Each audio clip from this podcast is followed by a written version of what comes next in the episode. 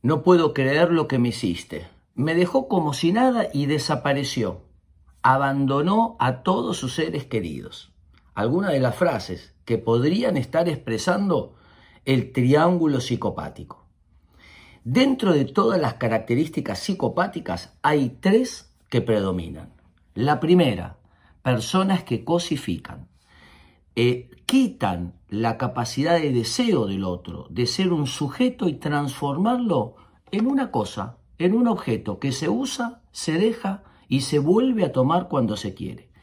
Este quitar la afectividad o no investir de afectividad al otro hace que la persona pueda abandonar, dejar pareja, hijos, padres, trabajos, como si nada, sin sentir ningún tipo de remordimiento.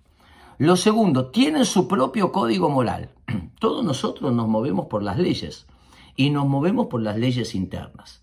Esto está bien, esto está mal. Le decimos sí a lo bueno, no a lo malo. El psicópata tiene su propio código. El psicópata si le sirve robar, va a robar. Si le sirve engañar, va a engañar. Si le sirve o va a acumular poder de tal o cual conducta, la utiliza cambiando permanentemente su código interno. Él tiene sus propias leyes y no respeta las leyes de nadie. Por eso, cuando ve un límite, lo traspasa. Y la última característica, la mentira. Utiliza la mentira, el engaño, la exageración, el cambio de palabras, el cambio de contexto, mienten mirando a los ojos, son expertos en el engaño y en la mentira.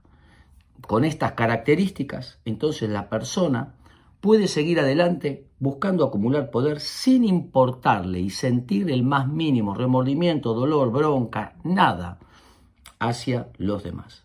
¿Qué tenemos que hacer? Construir nuestra vida.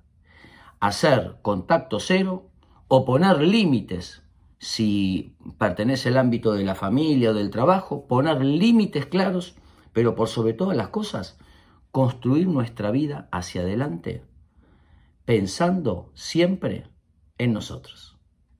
Espero que les sirva.